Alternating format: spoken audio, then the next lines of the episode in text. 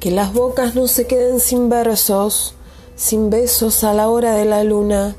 que no se quede sin poetas el barrio, sin pibes las esquinas, que no se quede el mañana atrapado en la mesa de luz, entre recortes de diarios, en lo amarillo, en lo que no dijimos, en el día que no salimos a jugar porque había barro, que no se mueran las hojas en blanco, los pibes de frío, el viejo de al lado porque no alcanza, que le sobren palabras al que sufre y le falten al que quiere hacer con el hambre propaganda, que a borbotones surja la poesía,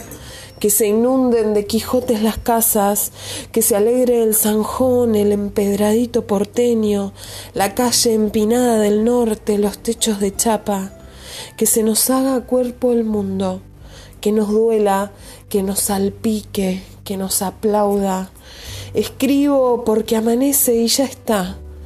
porque un mundo sin poesía es morir abruptamente,